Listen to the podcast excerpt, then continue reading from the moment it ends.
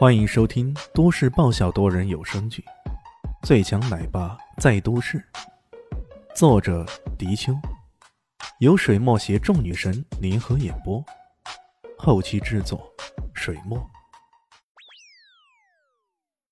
第三百三十三集，我跟妈妈去参加那什么新什么行，去匆匆给小朋友们表演。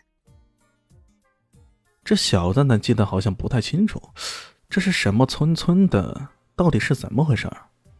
怎么回事儿？听到小蛋蛋这么说，李迅不禁有些好奇了，目光投向肖林熙，有询问之意。听到小蛋蛋又是什么心呢？什么行的？又是村村之类的话，小林熙的眉毛差点都要笑弯了，他只好解释道：“不是什么心什么行，是爱心万里行。”爱心万里行。还有，我们是去山村里给小朋友们表演，不是什么村村。他揪着那一次，原来这是有个慈善机构联合发起的一个爱心活动，名为“爱心万里行”。活动主要是组织一些老师和演员，将知识和才艺带到东海省各个偏僻的农村去。肖丽西被分配到一个名叫明月村的偏僻村庄。据说那里距离南向市大约有三百多里，深入到大山之中了。因为她身为国民女神，也是参加活动中比较大牌的明星，所以还有节目的制作组跟随而去。她设计了好些节目，因为名额还有富裕，也是为了培养小蛋蛋的爱心，所以决定带上小蛋蛋一起去，让他去参加表演节目了。这样啊，李迅也想起来了。之前艾云珍也曾经提到过给什么慈善活动捐钱的，现在想想，应该就是这个爱心万里行的活动了。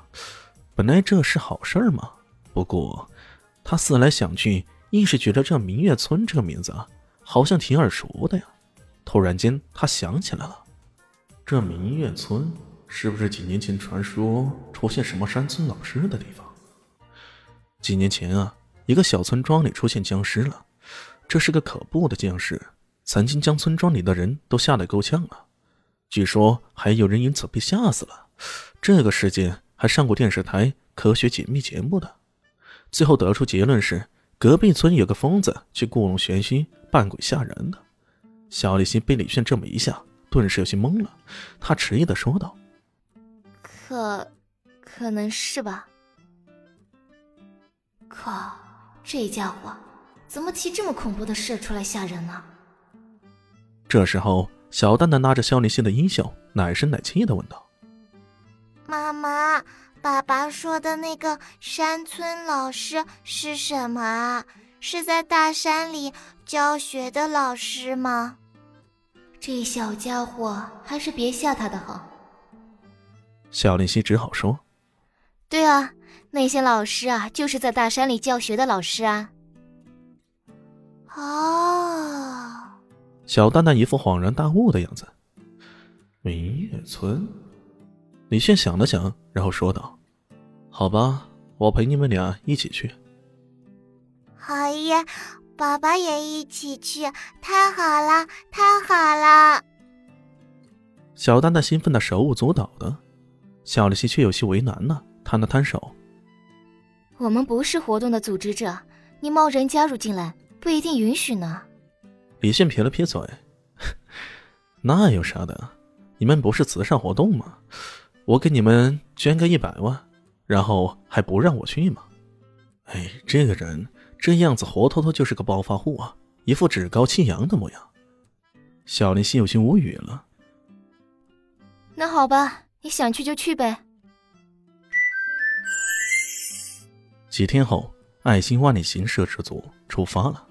这次的车队总共有五辆车，其中包括摄制组的、教师的、演艺圈的，以及李炫自个开的一辆越野车。车上搭着小蛋蛋、小丽西和乔小萌三人。那明月村所在的位置确实非常偏僻，下了高速之后七拐八弯，在盘山公路上一路兜兜转转，车上有些不能坐车的老师甚至晕车吐了。中途。不得不歇息一段时间后再次出发，一直开了五六个小时，这才抵达了目的地。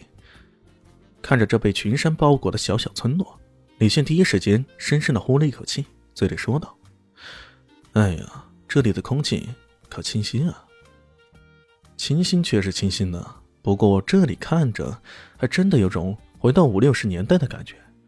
这周围啊，泥砖房子、破破烂烂的水车、老旧老旧的猪栏，房子上农业学叉叉之类的标语赫然在目。”队伍中有个女老师忍不住“妈呀”的一声，然后说道：“妈呀，哎呀，幸好不是被卖到这里来的。”只有小蛋蛋和几个小孩像疯了似的到处乱蹦乱跳，几个小朋友吱吱喳喳的大声的叫喊起来：“哎，小朋友们别激动，我们先排好队，等一下再参观，好不好？”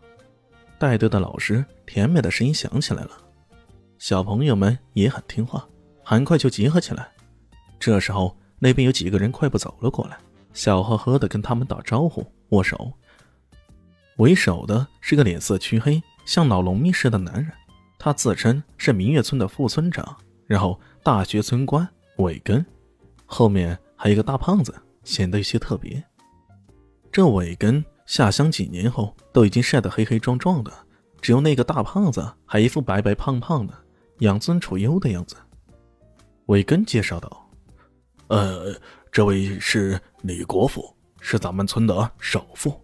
他在京城啊有三栋别墅。这介绍简单明了。要只是说他是村里的首富，这一点都不稀奇啊。